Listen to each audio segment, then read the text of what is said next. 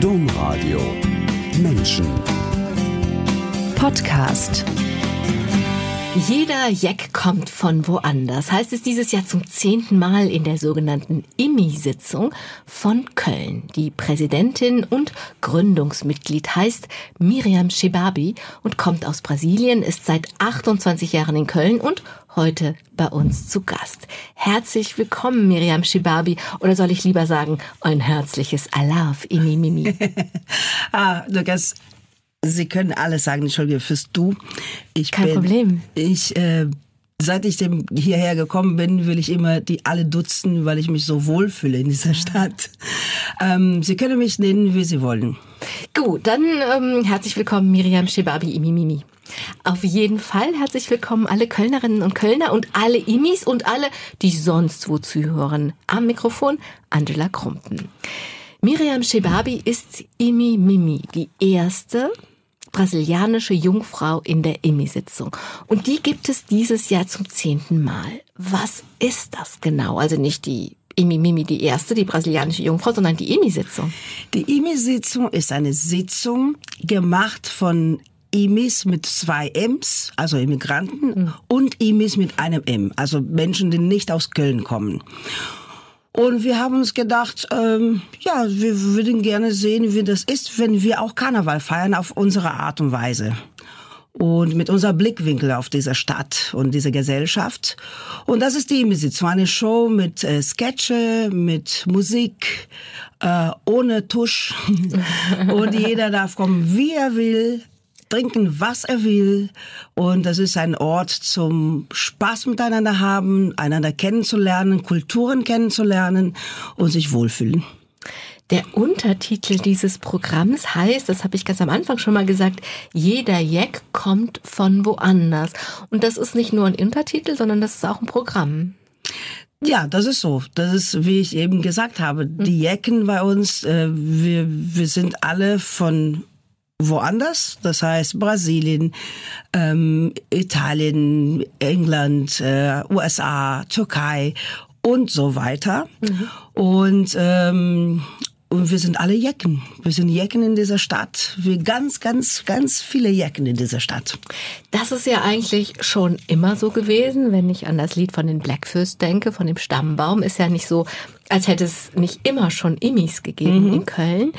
Was hat gemacht, dass ihr 2010 gesagt habt, das, was es immer schon gibt, Imis, ähm, machen wir jetzt, also fügen wir jetzt dem Karneval als unsere Perspektive hinzu? Gab es da einen Auslöser?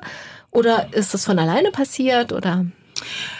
Ähm, 2009, ne, ah. wir sind jetzt im zehnten Jahr. Ah, also 2009 war die, die, die der Anfang von der mhm. EMI-Sitzung. Ähm, eigentlich wollten wir Spaß haben und dann haben wir uns integriert. Es ist so, dass wir. Äh also es lag mehr an den Leuten, die sich zusammen genau. getroffen genau. haben und nicht irgendwie, manchmal ist das ja so, da passiert was in deiner Stadt und dann sagt man so, und jetzt, wir wollen, wir sind aber auch da und wir wollen das auch zeigen, dass wir da sind. Nein, so war es nicht. Wir mhm. haben uns getroffen, wir haben uns äh, gekannt, wir waren Künstler und wollten was machen. Mhm. Und dann haben wir gedacht, wir machen jetzt Karneval. So wie Sie Karneval machen mit dieser, wie nennen Sie sich, Truppe? Was hm. ist das? Eine Gruppe, eine Truppe, eine eine Truppe, Gruppe, eine Gruppe, Truppe. Egal, also jedenfalls Menschen. Die, die, Menschen, die sich da zusammen ähm, gefunden haben, außer dass sie von allen, von unterschiedlichen Orten kommen und alle Künstler sind, gibt es was, wie man sie beschreiben kann? Oder ist das schon die Beschreibung? Ich glaube, wir haben die Fähigkeit, über uns selber zu lachen. Mhm. Und ähm, das ist nicht üblich und das kann nicht jeder. Und das können wir aber. Also, dass ich über Brasilianer ähm, lachen kann, dass der Türken über die Türken und so weiter. Und äh, das macht, glaube ich, ein bisschen die Show aus, weil es entspannt in diese in dieser Stelle von äh, wir dürfen nicht aus, aus, ausländerfeindlich sein. Mhm. Und ähm, es geht nicht um ausländerfeindlich, es geht um Kritik über die eigene Kultur. Um das ist ja immer das, was erlaubt ist. Also die einzigen Menschen, die Witze über Menschen mit Behinderung machen dürfen, sind Menschen mit Behinderung. Mhm, also genau. Also das, wenn das von innen kommt, dann kann man lachen. Wenn das von außen kommt, dann gefriert mir das Lachen immer. Ja, das stimmt, das stimmt. Und das ist genau in dieser, in dieser Ort sind wir. Äh, wir haben unser, unser Publikum, sind Deutschen, sind Ausländer, sind Imis mit zwei oder M, ein M. Und alle entspannen sich in diese dreieinhalbe Stunde, weil sie lachen über auch ganz böse Sachen. Es gibt ja ganz tolle Gruppen, ganz be bekannte Gruppen wie Monty Python, ähm, äh, die, die einfach grandios, ganz bösartig sind. Und das ist ein bisschen, was wir machen. Ihr seid grandios, ganz bösartig. Also eigene Lob ist nicht so toll, aber ähm, ich finde, dass wir uns das erlauben und das ist toll. Okay.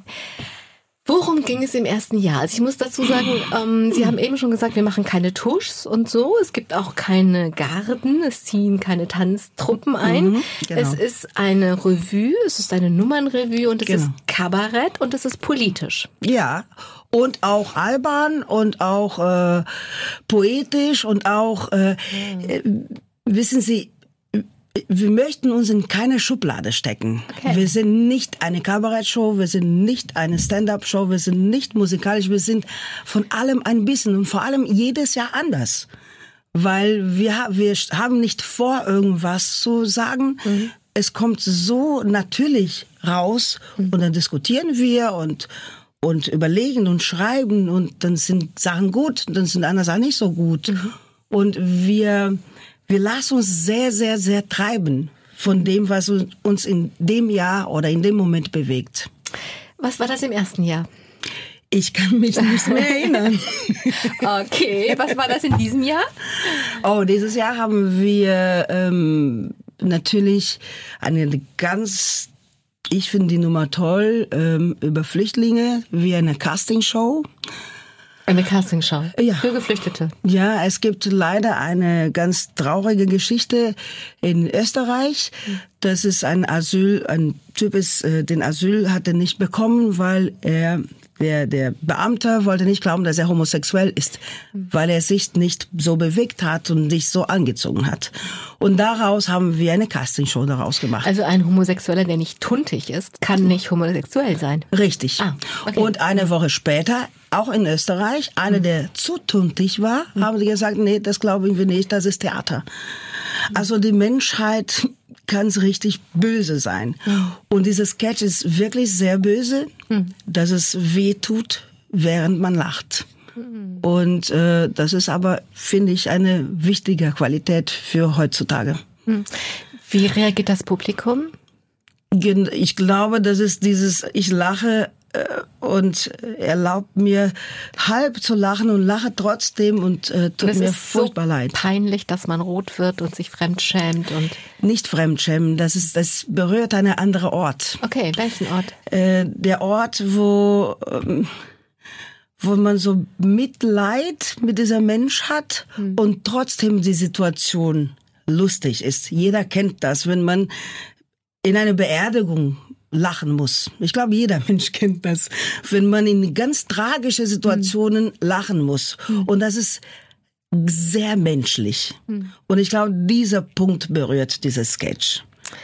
Okay, das ist also eine von den Nummern. Das ist eine von ein den Flüchtlingscasting. Genau. Wie geht's aus? Gibt es auch eine Jury? Also muss ich mir das so richtig vorstellen, wie so ein Also- dämliches Fernsehcasting? Heute ist Karnevalssonntag, dann haben wir nur die Derniere, die man konnte versuchen, Karten zu bekommen.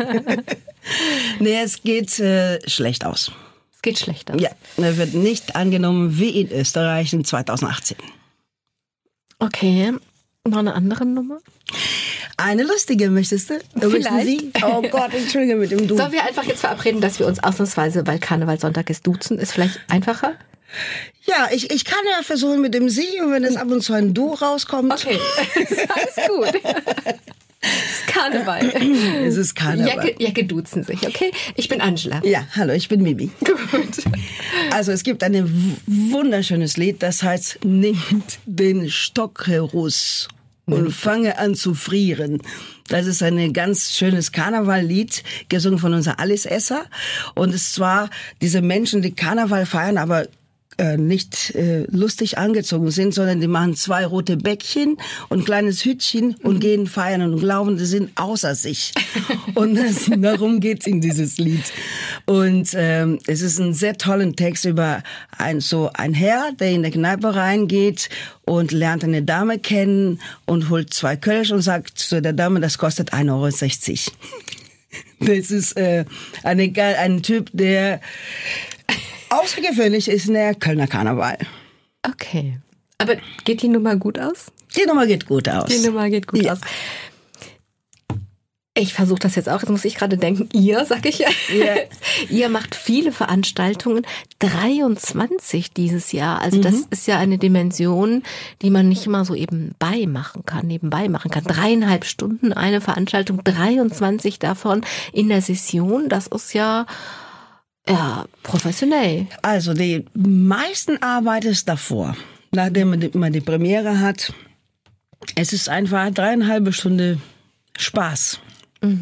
Es ist natürlich Arbeit, es ist Präzision, aber die Energie, die man zurückbekommt vom Publikum, das ist, das ist besser als jeder, jedes Ding auf dieser Welt. Das ist eine positive Energie, es ist ein Miteinander, das Ensemble miteinander, das Ensemble mit dem Publikum. Das ist eine hochenergetische, positiv energetische Sache, die süchtig macht. Das heißt, 23 Mal sind für mich noch zu wenig. Okay. Diese, das Publikum wächst. Am Anfang waren das nicht so viele Veranstaltungen und die Menschen kommen wieder. Und jedes Mal, wenn sie wiederkommen, hast du erzählt, ähm, bringen sie mehr Leute mit. Genau. Das heißt, es ist nicht vermessen zu denken, dass es noch weiter wächst. Das wäre toll. Ich wünsche uns das auf jeden Fall. Nächstes Jahr ist ja dann ein Jubiläumsjahr. Zehn Das Jahre elf- im Genau, Das, elfte Jahr. das elfte Jahr. Jahr und ne, das ist ja dann in Köln so richtig Jubiläum. Genau. Und ihr werdet auch freundlich aufgenommen. Jedenfalls die Stunksitzung hat euch am Anfang 111 Euro geschenkt. Richtig. Die, die sind äh, ganz, ganz, ganz tolle Unterstützer von uns, die Stunksitzung. Da gibt's nicht sowas wie, ihr könntet uns zu ähnlich werden, ihr könntet irgendwie, Auf gar keinen Fall. ihr könntet Konkurrenz werden. Nein, nein, nein. Erstens sie ist die Stunksitzung quasi Mama von uns und äh, weil so groß und so lang und so großartig. Und zweitens, ähm, das Tollste ist, wir haben manchmal dieselben Themen. Und wenn man die zwei Sitzungen schaut, das sind so unterschiedliche Blickwinkel und das ist für mich grandios, wenn ich dahin gehe und sehe, ach, wir haben dasselbe Thema behandelt in so einer unterschiedlichen Art und Weise. Grandios. Hast du da ein Beispiel für? Ähm, sag mal, ach, gerade, Es ist wahrscheinlich aber einmal der Blick von innen, also Köln, der Kölner Karneval, die deutsche Gesellschaft von innen geschaut Mhm. Ja. und einmal äh, ja so eine so eine Halbinnenperspektive, auch hier sein, aber trotzdem von außen gucken. ja, genau, so, Ja. so, so ungefähr ist das. Ja. Okay. Wie ist das denn? Erzählt ihr auch Witze? Ähm, Weil es ist eine- Karnevalssonntag und ich dachte, ähm, vielleicht können wir hier auch ein bisschen lachen. Ja, ich bin eine ganz schreckliche äh, Witzeerzählerin, aber ich werde es versuchen. Einer meiner Lieblingswitze. Es liegt eine Mama-Eisbär und ein Baby-Eisbär. Und das Baby-Eisbär, die Mama schläft gemütlich und das Baby-Eisbär sagt, Mama, Mama, war mein Papa auch Eisbär? Mm, mein Papa war auch Eisbär. Mama, Mama, war mein Opa auch Eisbär? Mhm, Dein Opa war auch Eisbär. Mm, Mama, Mama. Was? War mein Uropa auch Eisbär? Ja, dein Uropa war auch Eisbär. Was ist denn los? Mir ist kalt. das finde ich sehr süß. Das ist auch sehr süß. Also Sie wollen poetisch sein oder ihr wollt poetisch sein, politisch sein. Und dieses politisch sein wollte ich gern noch einmal vertiefen. Denn wir leben ja in einer Welt, die so viel Grund gibt, auch Menschen, die eigentlich nicht gerne Zeitung lesen oder Nachrichten gucken oder sich mit Politik befassen, ähm, ganz viel Grund gibt, das trotzdem zu tun. Und wer es nicht tut, hat meistens ein schlechtes Gewissen oder das Gefühl, man könnte sowieso nichts mehr ändern. Mhm. In diesen Jahren, die ihr jetzt diesen Immi-Karneval macht, hast du da das Gefühl, es ist immer noch nötiger, politisch zu werden? Auf jeden Fall. Ich, ähm, bei mir ist so ein, ein quasi Augen aufmachen, als jetzt in Brasilien wir in der Nähe von einer brasilianischen Diktatur sind Ja. und eine Person gewählt wurde als Präsidenten, der einfach, also die Sachen, die er von sich gibt, einfach unter alle möglichen, erdenkliche, blöde Sachen sind. Seit dem 1. Januar 2019 ist Bolsonaro Bolsonaro, genau. ein, das ist ein ehemaliger Fallschirmhauptmann, der Präsident von ähm, Brasilien, obwohl er vorher offen rassistisch war, frauenfeindlich war, die brasilianische Militärdiktatur verteidigt hat und gegen alle Minderheiten, ich zähle sie jetzt nicht alle auf, aber gegen alle Minderheiten hetzt. Und er wurde entfernt von der Armee, weil er nicht äh, wegen, ich weiß nicht, wie das auf Deutsch heißt, weil er psychisch nicht äh, geradeaus war. Wie konnte das passieren? Ich glaube, das ist eine ganz gut gemachte, ähm, machiavellische äh, Situation. Das heißt, wir hatten vorher die Arbeiterspartei äh, in der Regierung, 14 Jahre lang. Und das hat sehr, sehr, sehr viele Leute, die sehr viel Geld hatten und äh, sehr viel Macht, ein bisschen ähm, destabilisiert, weil halt plötzlich die Frau, die bei mir zu Hause gearbeitet hat, unser Hausangestellte, Rechte hatte.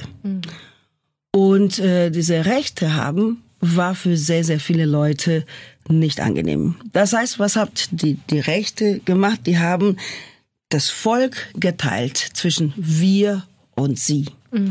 Und äh, Also wieder eine gespaltete Gesellschaft, Richtig. wie in den Vereinigten Staaten, wie in Großbritannien. Ganz genau, ganz genau. Und, äh, und plötzlich wählt man Bolsonaro, weil man die andere nicht haben will. Nur es ist ohne Sinn und Verstand, weil es ist dann plötzlich egal, was dieser Mann von sich aus gibt, wird er gewählt. Und das ist, äh, was ich empfinde so, dass das ist eine eine emotionale Zustand von diesem Volk, das ich noch nie in meinem Leben gesehen habe. Ähm, äh, man, man zeigt die Beweise und die Menschen sagen, nee, das stimmt aber nicht, das ist ein Fake News. Oder jemand ist Lula, unser damaliger ehemaliger Präsidenten, ist jetzt im Knast ohne irgendeine einzige Beweise. Und ganz viele Leute sind frei mit ganz viele Beweisen, mit Fotos von Geldkoffern, mit, mit äh, Aufnahmen. Also was da passiert, ich kann das, es macht mich sprachlos. Und dadurch, dass das passiert ist, habe ich jetzt Angst, dass es hier passiert und dass es nebenan passiert. Und wir müssen aufwachen, wir müssen auf die Straße. Wenn es da passiert, kann es überall passieren. Definitiv. Also dieser, dieser Mechanismus kann überall greifen. Genau. Das macht dich auch deswegen so sprachlos, Miriam Shibabi, weil du 1968 in Rio geboren bist. Das heißt, sie schreiben über sich in ihrer Lebenserklärung, was ich sehr niedlich finde. Man sagt über sie, es ist in der dritten Person geschrieben, sie sei nicht geboren, sondern sie betrat die Bühne. Warum sagt man das über sie? Weil ich sehr, sehr schon sehr klein ähm, Shows gemacht habe zu Hause, wie jedes Kind auch, aber bei uns war noch extremer, also bei mir war extremer, zumindest erzählt meine Familie, Daily Soaps sind was ganz Wichtiges in Brasilien, hatten einen großen Macht. Und ich war vier Jahre alt und die ganze Familie hat einen Daily Soap geschaut und ich war vor dem Fernseher und sagte, schaut mich an, schaut mich an, schaut mich an. Also diese, dieses äh, Bühnenrampensau ist äh, da in Rio geboren.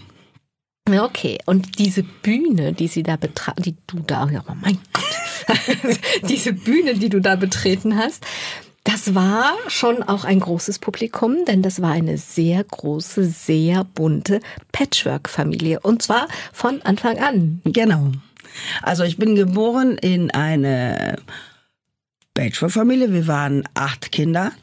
Also drei Familien, die sich zusammengetan haben. Quasi meine Mutter, nee, zwei Familien. Meine Mutter, mein Vater und dann die neue Frau von meinem Vater, die auch einen Ehepartner hat.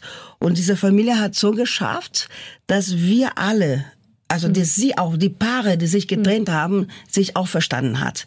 Das heißt, unsere Familienfeste waren irgendwie der Mann, der Ex-Mann, der Ex-Ex-Mann von der Ex-Mann, also alle waren dabei und, äh, und haben gemeinsam getrunken, gespeist und gelacht. Der Ex-Ex-Mann von, vom Ex-Mann, okay. Ungefähr. Diese Familie war nicht nur groß und unkonventionell, wie wir gerade gehört haben, sondern diese Menschen waren entweder Künstler oder Psychoanalytiker. Das klingt wie Kabarett, ist aber echt, so richtig echt. Und wie, kraftet, wie verkraftet das denn ein Kind? Also, ich habe das, glaube ich, sehr gut verkraftet und das hat mir eine glaube ich, unbändige Fantasie gegeben, weil in meiner Welt alles möglich war, von, von klein an. Haben denn, also ich habe dann zu Hause gesessen und versucht mir das vorzustellen. Haben denn die Künstler die Geschichten der Analytiker in Kunst verwandelt oder haben die Analytiker die Geschichten der Künstler analysiert oder beides? Beide, beides. Die haben, ich glaube, einander befruchtet, weil Okay. ähm, ja, es gab dann keine Emotion ohne Ratio und keine Ratio ohne Emotion. Und dadurch dann ist, äh, geht man Wege, die unerwartet sind. Aber das ist total schlau. Das ist ja das Beste, was passieren kann. da habe ich ja Glück gehabt. ja, aber ja, ja, da hast du Glück gehabt, denn das ist ja tatsächlich so. Manchmal gibt es einfach ähm, Familien, die sehr, das ist schön, wenn Gefühle lebendig sind und wenn das nicht so ein Mausoleum ist oder so ein, ne, so, ein, so, so, so eine Grabstätte. Ähm, es ist manchmal aber auch schön, wenn es klug zugeht, wenn das, wenn man irgendwie seinen Verstand, wenn man nicht da sitzt und denkt, oh, ist das unlogisch, ist das irgendwie oder was weiß ich, es ist einfach so kurz gesprungen in Gedanken. Also es ist einfach, es kann auch einfach sehr schön sein, wenn Menschen intelligent sind und kluge Dinge sagen. Aber da ist dann oft so oder manchmal so, oft Quatsch, aber manchmal ist so, dass halt ja, dass alles so rational analysiert wird und irgendwie und ja und alles ist für alles gibt es immer Gründe und so und dann gibt's da irgendwie verkümmern die, die Emotionen und beides zusammen. Das macht ja eigentlich, dass das ganze Potenzial sich entfalten kann. Ist aber nicht einfach. Ne? Wiederum, es ist es äh, letztendlich ist eine ganz tolle Sache, aber äh, es ist es geht auch nicht ohne Reibung. Ne, das ist ja vielleicht nicht so schlimm, aber ist es nicht so tatsächlich, dass ich einfach, also dass du jetzt als kleines Kind beide Seiten entfalten konntest und dadurch ganz werden konntest? Ja, ich, ich denke schon. Also wenn wenn ich schon ganz bin, ich weiß gar nicht, ob ich ganz Weiß ich bin. auch nicht, aber also es hört sich für mich, hört sich das Ja. richtig, richtig gut an. Ja, das, das- fühlt sich auch gut an. Äh, Ich habe lange überlegt, ne, über dieses, dieses, dieses, diese positive und äh, es gibt aber die Schattenseite. Das ist ganz wichtig, dass man die Schattenseiten annimmt von sich und von Ja. dem anderen. Und äh, das ist ein bisschen diese, diese einander befruchten mit emotional und rational über böse und gut. Es gibt leider nicht böse und gut, sondern die, die befruchten sich und das ist dann eine dritte Sache.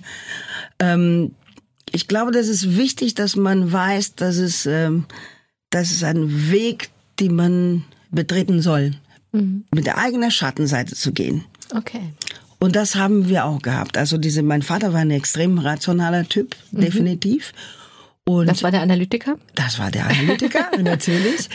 Aber unglaublich sensibel. Er könnte auch weinen durch Musik. Und dann, wenn, wenn einer von uns irgendwie, auf, wenn ich auf der Bühne war mit 15, der hat ganz viel geweint. Aber das war einer, der sich fragte, warum ist die Sache so und so und so. Es ist nie nur, ah, ich nehme das so an, sondern es, er hinterfragte ganz viel, wo manchmal als Teenager sehr unangenehm war, aber gab den Weg, die Sachen nicht nur so anzunehmen, wie sie sind, sondern zu überlegen, warum sind sie so und was kann ich ändern, wenn das mir nicht gefällt gerade. Ah. Das, was du auf jeden Fall gelernt hast, ist Lachen, denn du hast jetzt schon Ja. ganz viel gelacht und das mit diesem Schatten umgehen auch, Mhm. denn in deiner Familie sind wirklich ganz und gar schreckliche Dinge passiert. Richtig, ja. Du hast von acht äh, Kindern erzählt. Mhm. Eine Schwester und ein Bruder von dir sind gestorben. Mhm. Die Schwester ist an AIDS gestorben. Die hat durch Blutkonserven AIDS bekommen in den 80ern. Und dein jüngster Bruder ist erschossen worden. Genau. Das ist einfach schrecklich. Das ist schrecklich, ja. Das ist sehr, sehr, sehr schrecklich. Und ähm, meine Familie, ich kann mich erinnern, ähm, als dann mein Bruder gestorben ist, sagte ich, aber warum passiert uns das so viele schreckliche Sachen? Erstmal die Schwester und dann der Bruder. Und dann antwortet, ich weiß nicht mehr wer von meiner Familie sagte, eine große Familie, ganz große, viele Geschichten. Also äh, ich habe gelernt, nicht Opfer zu sein, sondern ähm, zu akzeptieren, die Sachen, wie sie sind und äh, zu trauern, solange es notwendig war, aber auch zu verstehen, dass in dieser Trauermoment anderer Seite de- des Lebens auch schön sein kann. Wenn ich trauere und gehe irgendwo hin und habe aber Spaß, mich nicht schuldig zu fühlen, sondern diese Spaß anzunehmen. Ich muss auch nicht mehr Spaß haben, als ich eigentlich habe. Also ähm, ich habe gelernt, ähm, Also ich muss auch nicht lachen, damit nach Weinen zu Genau, richtig. Und, äh, und dann habe ich so lange Spaß, wie, wie es geht. Und dann gehe ich, weil es mir nicht gut geht. Also sehr auf meinen Bauch zu hören und äh, zu akzeptieren, wie die Sachen gerade sind. Ja. Und das hast du in deiner Familie gelernt, dieses Akzeptieren. Du hast eben schon gesagt, du findest es so wichtig, den Schatten anzunehmen, damit, damit umzugehen und dadurch, wenn ich es richtig verstanden habe, dadurch die Möglichkeit zu haben, es zu verändern. Ja, genau. Und dieses Annehmen, das ist dann, also beides gehört zusammen, oder? Den Ja. Schatten annehmen und dann kann man es verändern? Richtig. Das, äh, man kann, es ist auch ein typischer Satz von meiner Familie ist, äh, jeden Tag kann man sich neu entscheiden. Das heißt, keine Entscheidung ist für immer. Weil eine Entscheidung, die für immer ist, der trägt mit sich eine unglaubliche Schwere. Und wenn ich die Freiheit habe zu sagen, okay, heute entscheide ich mich dafür und morgen, es heißt auch nicht, dass ich entscheide mal so, mal so, mal so. Das, das ist es nicht. Es ist nur, dass man weiß, dass eigentlich die eigene Entscheidung ist in der Hand. Und nicht als als äh, Schwere zu nehmen, ja, weil ich so, weil das mir passiert, weil oder zum Beispiel, man hat eine ganz schlimme Arbeit, die man nicht gefällt, dass man sagt, oh, und ich muss für immer in dieser Arbeit sein. Nein, man kann entscheiden, da gehe ich raus. Es gibt Konsequenzen, die damit sich, die mit sich tragen, aber es ist eine Veränderung und diese Veränderung liegt an jeder von uns. Ich sage, pass auf, nicht, dass es leicht ist, aber dass man das kann. Thema Entscheidungen.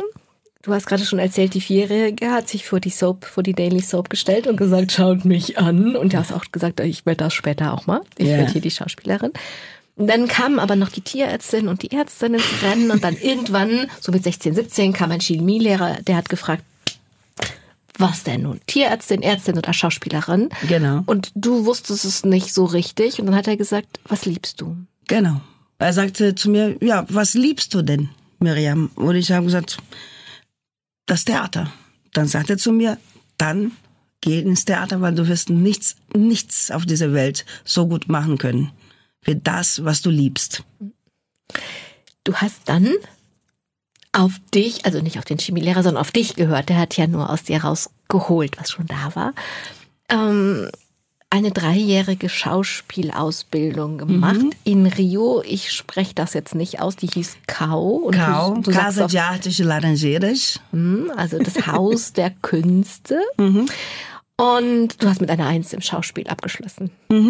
Das ist doch cool, oder? Ja, In dieser Zeit, an, in dieser Zeit an dieser Kunsthochschule, warst du auch in einer Samba-Schule. Vielleicht gehört, gehörte Tanzen zum Stundenplan dazu, oder? definitiv. Äh, Körperarbeit, Tanz, äh, ganz viele tolle Sachen. Und äh, wir sind in der Samba-Schule gelandet, weil äh, unsere Klasse wurde eingeladen in diese berühmte Parade mitzumachen. Parade ist der Karnevalszug in Rio. Genau. Ja. Äh, Und den hast du zweimal mitgemacht. Einmal auf dem Wagen und einmal zu Fuß. Und äh, wie ist das? Oh, das ist äh, unbeschreiblich. Also man fängt mit den Proben an, wo man normalerweise in eine Favela hochgeht. Also die Proben. Proben heißt, dass die Trommler treffen Ja. sich, die Tänzerinnen. Und es ist alles eine ganz große Schau, wie, wie in einem Theaterprobe. Ja, man weiß ganz genau, wer wann was macht. Und dann gibt's eine Probe dafür. Und, ähm, und dann stand ich vor diese Trommler. Mein Herz konnte nichts anderes machen, als da genau in diesem Rhythmus mitzuschlagen. Und das war, das war der Nähe von einer Ekstase, von, von der, ich, ich war nicht mehr Herrin meines Herzens. Man, die, die Trommler haben mein Herz geklaut. Es war so eine großartige Sache, die ähm, jeder sollte einmal das spüren. Und dann, äh, dann haben, waren wir in dieser Probe, hat die Leute kennengelernt, dann mussten wir was, es gab so kleine, einfache Schritte. Und dann kam der große Tag, wo wir auf dann so eine tolle Wagen waren. Und ähm, ist schon, ist schon was ganz Besonderes. Was hat das verändert? Du hast gesagt, jeder sollte das einmal erfahren und fühlen. Was hat das, was verändert das, wenn man das einmal erfahren würde und fühlen würde? Wenn, wenn man spürt, dein, dass dein Herz schlägt höher und schneller und du hast gar keine Kontrolle, dass diese Musik quasi deine Seele raubt. Ich, also das, das ist eine, eine, eine absolute Kontrolleverlust für eine lustvolle Erfahrung. Ich weiß nicht, wie ich das erklären soll. Okay, also es ist, ähm, ja, es, es klingt, also ich, ich, ich glaube, ich kann es mir nur anhören. Ich habe einmal was mit Trommeln erlebt, das war in Burundi. Und das war so ein Empfang und ich hatte irgendwie ziemlich hohes Fieber und ich konnte irgendwie echt nicht auf den Beinen stehen. Und dann hat mir jemand, das war ja auch, also direkt bei der Ankunft, das heißt, wir waren ewig und drei Tage unterwegs, Nachtflug und am Flughafen stundenlang in irgendeinem afrikanischen Flughafen warten und so. Und dann kam ich in diesem Zustand da an und jemand hat mir einen Stuhl hingestellt und alle um- um mich herum haben natürlich gestanden und so, aber das, was so anders war, ich saß in diesem halb also in diesem komatösen Zustand.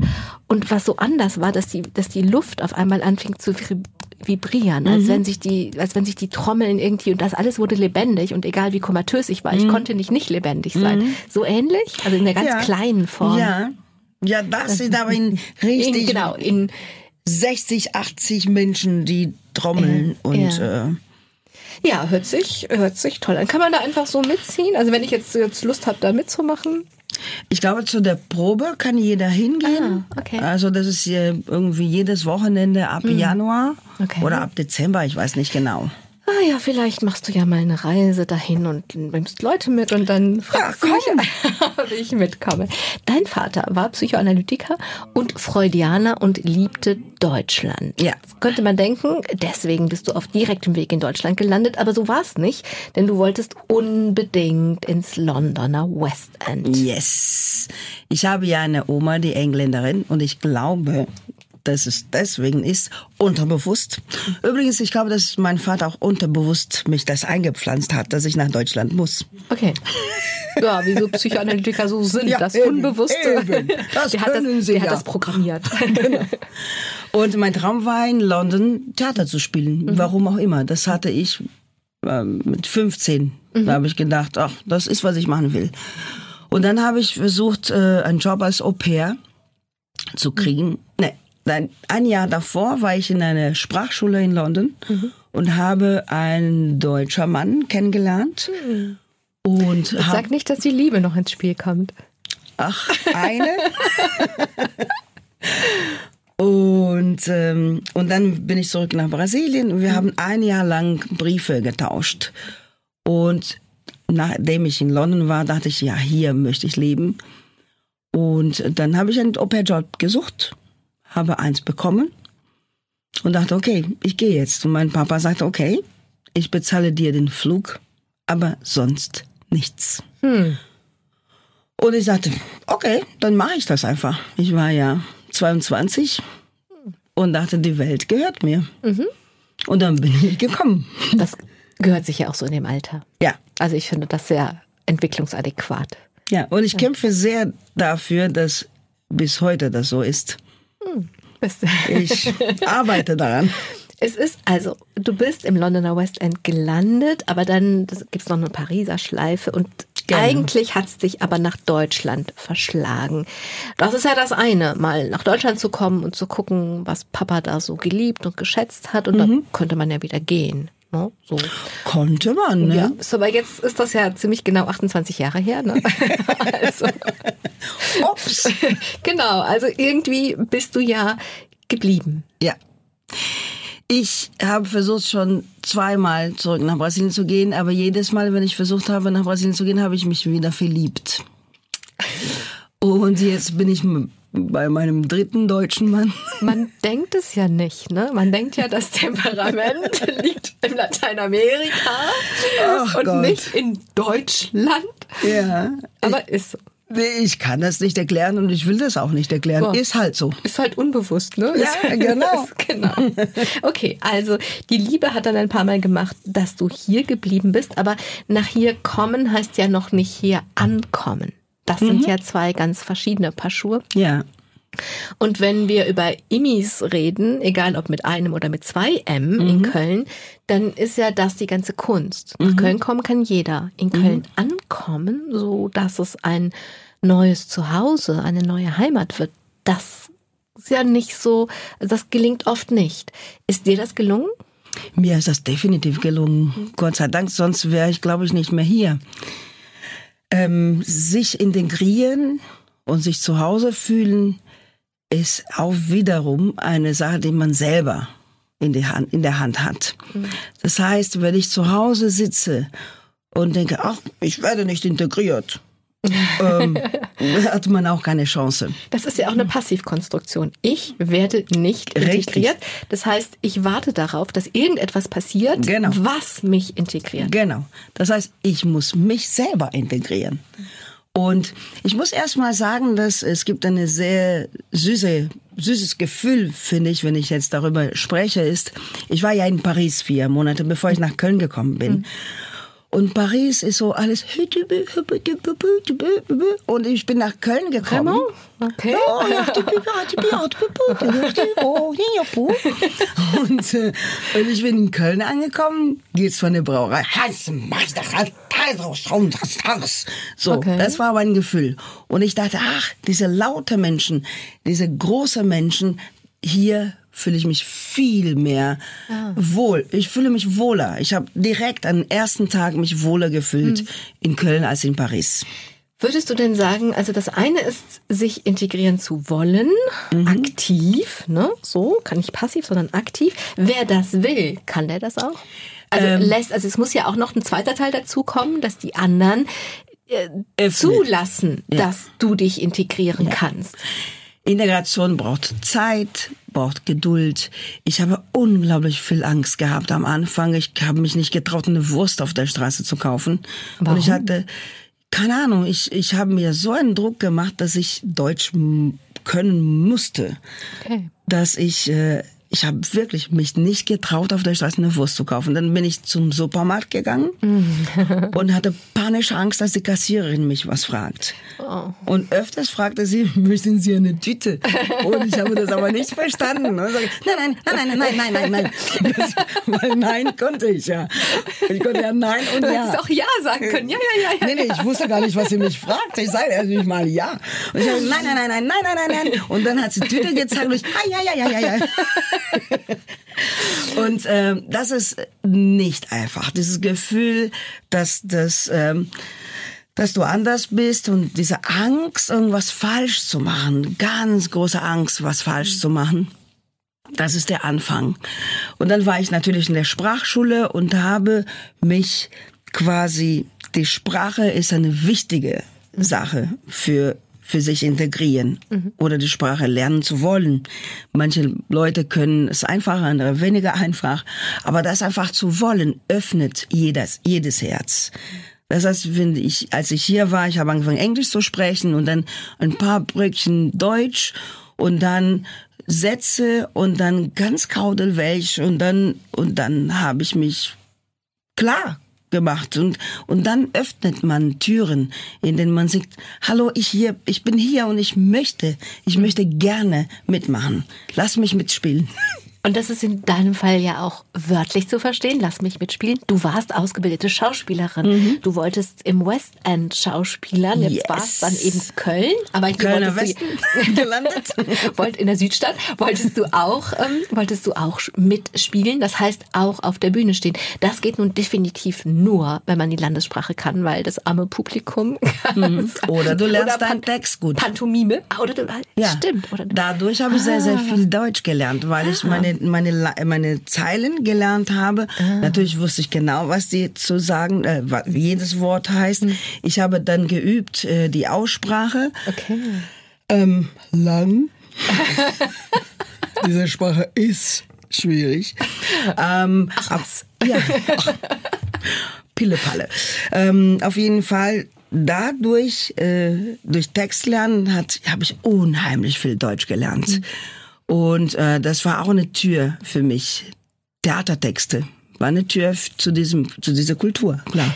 Klammer auf das, wenn ich dir so zuhöre, glaubst du, dass das eine Methode ist, die auch anderen Menschen, die hier ankommen und die Sprache nicht können, helfen würde, indem sie Theatertexte lernen? Ich schäme mich ein bisschen. Ich habe nicht mit Theatertexte angefangen, sondern ich habe mit Bild der Frau angefangen. Mit Bild der Frau. Bild der Frau. Diese Zeitschriften anspruchsvoll. waren ja so anspruchsvoll, weil es ging erstmal um um Sätze, um Ja. um äh, Verben, um viele Bilder und dann war Express der nächste, mein nächster Lehrer. Das ist doch ein Aufstieg.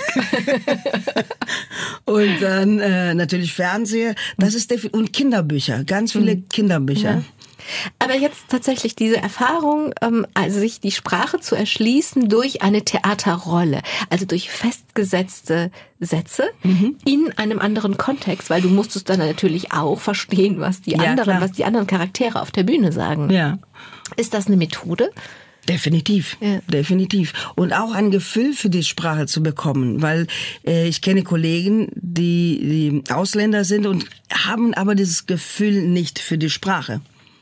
Das ist äh, eine Sache, die man man hingehen kann und, und daran arbeiten. Welches Gefühl gibt mir das Wort Liebe? Ich kann es Liebe sagen. Ich kann Liebe sagen. Ich kann Sonnenstrahl sagen oder ich kann Sonnenstrahl. Ne, also das ist das ist die Wärme der Wörter. Definitiv. Das ist ein ein ganz ganz tolle Tür für für die Sprache. War das schwer? Also es ist ja schon nicht leicht, sich überhaupt als Schauspielerin, du bist Schauspielerin und Regisseurin, du hast ganz viele Sachen gemacht, Kindertheater, Erwachsenentheater, Stand-up-Comedy und so weiter. Ähm, war, war das leise? Ich, was ich mitbekomme, ist es auch für, für Einheimische schwer, sich als Schauspieler und Schauspielerin durchzusetzen. War das besonders schwer, das als Imi zu machen? Ich äh, finde es immer noch sehr schwer. Okay. Und äh, natürlich haben die das Projekt Emi-Sitzung, die ziemlich erfolgreich ist und das mich sehr freut. Aber ich spiele viel zu wenig für das, was ich gerne spielen würde. Und Was würdest du gern spielen? Vielleicht hört uns jemand zu. alles. Alles. Ich würde vormittags Kindertheater spielen, mittags Impro, abends Erwachsenentheater, ganz ernste Sachen. Mhm. Am nächsten Tag würde ich vielleicht eine Stand-up-Nummer machen und dann moderieren. Ich glaube, das Universum ist verwirrt, wenn es dir zuhört und sagt, also ich will, ich nehme ja gern Bestellungen an. Ich will ins Fernseher. Du möchtest ins Fernsehen? Ja. Okay. Um Fernsehen. wa- was, was für eine, also was wäre deine Lieblingsrolle? Was wäre der Lieblingsplatz? Ich hätte gerne eine du willst super... Tatortkommissarin werden. Ah, das wäre toll. Oh, das wäre toll. Ja? Ja, Tatortkommissarin, das wäre cool. Also jetzt, wenn du deutsches Fernsehen siehst, an welcher Stelle würdest du gern mitspielen wollen? Von der anderen Seite aus zugucken? Rausgucken auf dem Fernseher? Wo ich mitspielen würde, Genau. gerne Tatort. Tatsächlich. Ja. Leider gibt's nicht mehr Lindenstraße. Na, da hättest du doch vorbeigehen können. Oh, Ich wäre so gerne eine böse, äh, eine brasilianische Bösewicht in der Lindenstraße. Das wäre toll. Mit Geldkoffern und so. Ja, Und nee, ne? okay. man muss doch bekannt machen, was passiert in meinem Ach Land. so, ja, das ist so, so gesehen natürlich Ne? schon. Ja, da, das Ja. ist okay. Da, Ja. das, dann, dann ja. Das ist ja dann eher so die, ähm, na, wie nennt man das? Die Profilerin, also die, die, die Kommissarin wieder, ne? Sind wir wieder bei der Kommissarin. Aber Kommissarin bei Tatort, ach, das wäre toll. Okay, Stehen bleiben. So. das, konnte, das konnten Sie jetzt nicht sehen. Sie Ah. hat irgendwie schon ganz professionell die Hände so gehalten mit, dem, mit der Pistole, der imaginären da drin. Yes. Ich, ich konnte die Pistole sehen. Ich habe mich fast erschrocken, aber nur fast. Am Lachen ist, musst du dann noch arbeiten. Also, das war schwer, das ist schwer und es Ja. hört sich so an, als würde es auch ein bisschen schmerzlich sein, dass du nicht ganz an dem Ort bist, an dem du gerne wärst. Ja, wenn, wenn ich so offen spreche, ja, das stimmt. Also äh, ich mache immer den Spaß, ich bin äh, prominent Januar und Februar während der E-Mail-Sitzung und danach ein bisschen in Vergesslichkeit gerate. Und das schmerzt, ja, das schmerzt. Ähm, Warum wärst du gern prominent? das hat meine Therapeutin letztens auch gefragt. Okay. Und, äh, und die Antwort ist ganz klar, das ist Anerkennung. Anerkennung für das, was man tut. Und was ich tue, ist, äh, hat natürlich mit meinem Ego zu tun, dass jeder Schauspieler ist ein bisschen Ego, jeder Mensch ist ein bisschen so. Aber das ist, die Menschen glücklich zu machen, die Menschen zu denken zu bringen. Zu Aber das tust du doch. Das hast du eben erzählt, dass diese dreieinhalb Stunden lang. Ähm, Ja, aber Menschen im Januar und Februar. Okay, du willst das ganze Jahr lang die Menschen glücklich machen. aber hallo. also dieses, weil ich frage deswegen so ein bisschen nach der Prominenz, weil Prominente erzählen oft, dass sie dafür einen hohen Preis zahlen für das Prominentsein. Ja, ich weiß es nicht, weil ich das noch nie so war. Ja. Aber ähm, es kommt darauf an, was man damit macht. Also du würdest gerne, verstehe ich das jetzt richtig, also du würdest gerne Januar, Februar, März, April und so weiter bis Dezember Mhm. Karneval machen. Nein, nein, nein, nein. Äh, Karneval die ist doch super. Ich, das war ein Scherz. Du würdest gerne von Januar bis Dezember die Menschen glücklich machen. Ja, genau. Ja, okay. Das, weil ansonsten, ja, also Karneval ist ja okay, aber vielleicht, ne, dann doch nicht das ganze Man Jahr. muss auch ab und zu weinen oder gerührt sein. Ne? ja, genau. Das muss nicht immer. Ha. Zumal, als du das erste Mal in Köln Karneval erlebt hast, warst du jedenfalls Boah. nicht glücklich. Der, der erste Zug. Ich war. Ich, Also wir erinnern uns, du hast an der Parade in Rio de Janeiro teilgenommen. Und das Genau. war ein, Lebensver ein wirklich lebensveränderndes äh, Moment, eine Erfahrung, die du nie vergessen hast. Und Mhm. So, und jetzt kommt der Rosenmontagszug in Köln. genau.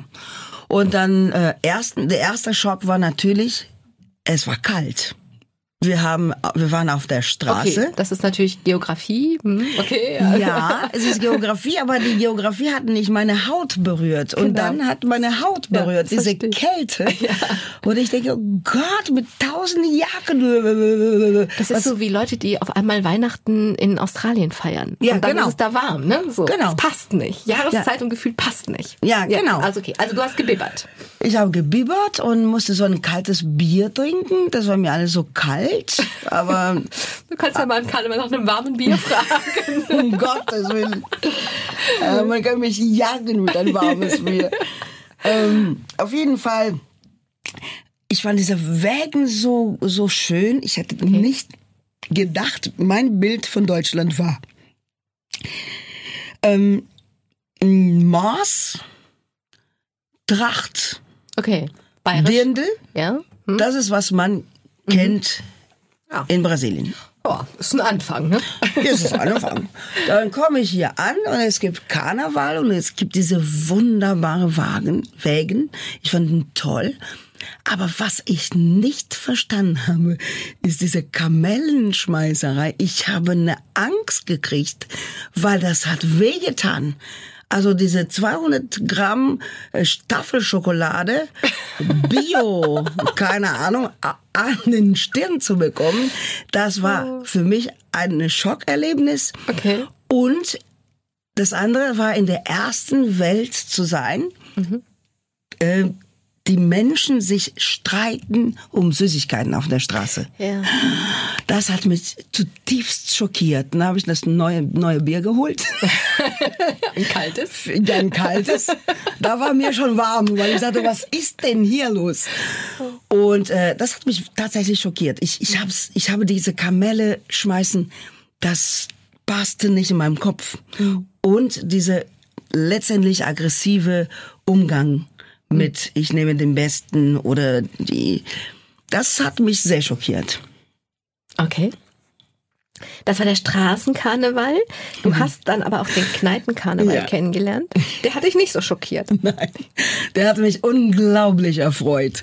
Erstens, ich guckte von außen und es hat dieses großes Fenster und ganz viele Menschen, die in ein, so eng ineinander waren, so, so wie Sardinen in eine Dose. So, dass die Wangen gequetscht sind Genau, und die sich zu einem Wangen, alles- Entenschnabel verformen. Genau, und die sind alle in einem Rhythmus äh, äh, äh, äh, gespielt. Wir haben übrigens eine ganz schöne Nummer von der Himmelsitzung, die das zeigt. Aha.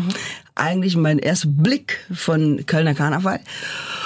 Und ich ging da rein und dachte, ich komme niemals zu Bier. Und bis ich bei, an der Theke war, habe ich schon drei Bier bekommen und war ein bisschen angeduldet, angedudelt und dachte, was ist das denn hier? Wie großartig. Das passiert ja sonst eher nicht, dass die Menschen dir in den Kneipen das Bier reichen. Nee, und da kam dann die große Frage, wo waren diese Menschen das ganze Jahr? Okay. Das heißt, du hast tatsächlich eine ganz andere Seite an den Deutschen erlebt und offensichtlich brauchen die den Karneval, um so zu sein. Ja, das, äh, ich habe das Gefühl, ja, weil äh, in Rio ist natürlich das Wetter ist, äh, ist ein anderes Wetter und die Menschen sind offener und gehen offener mit mit Sexualität, mit mit Gespräche, mit äh, sich kennenlernen, sich anzufassen. Äh, es ist eine andere Körpersprache. Und äh, hier werde ich auch nie vergessen, ich küsse ja normalerweise in Rio kennst du, lernst du jemanden kennen, du gehst zwei Küsschen. Und hier, ich kam gerade so und merkte, mehrere, mehrere Leute haben so das Gesicht weggenommen. Und Ja. das, das hat mich sehr unsicher gemacht. Ja. Und dann fing ich an, keiner mehr zu küssen. Und hatte Angst, diese, die ich schon eben gesagt habe, was falsch zu machen. Und dann lande ich in der Kneipe Karneval, wo sich alle umarmen und küssen und flirten und sich nette Sachen sagen und tanzen ganz eng und sagte, oh, warum kann ich das? Kann ja Karneval sein. so. Dann ist es ja unter dem Aspekt ganz logisch, dass du, weiß nicht wie viele, also eine beträchtliche Anzahl Jahre später, selber an dieser Stelle bist und den Karneval mitgestaltest. Das, was dir am Wahnsinn. besten gefallen hat. Hätte ich nicht gedacht, Na, dass das- ich in Karneval lande. Niemals. Miriam Shibabi, die erste, nee, Mimi, die erste Imi Mimi, die erste. Mimi Mimi, die erste brasilianische Jungfrau. Also auf der Bühne hast du so ein grün-gelbes Jungfrauenkostüm an. Auch großes, großes Kino. Ne? So, Ja. jetzt müssen wir zum Schluss kommen. Ja, schade. Das war Ja, schön. das finde ich jetzt auch schade. Und ich frage mich, ich glaube, ich habe dich schon gefragt, was noch kommen soll. Das ist die Tatort- Tatortkommissarin. Yes. Vielleicht, vielleicht, vielleicht schlagen wir mal einen Tatort vor, der im Karneval spielt. Oh ja. Gleichzeitig in Brasilien und in Köln. Also wir brauchen eine Kölsch-Brasilianerin und man braucht, du bist eine verdeckte Agentin und du kannst in beiden Karnevalszügen dabei Ja. sein. Und genau da liegt der Schlüssel für das, für das Verbrechen. Wann fangen wir das zu schreiben, dieses Drehbuch? Wir, ich moderiere jetzt ab und dann, dann machen wir das.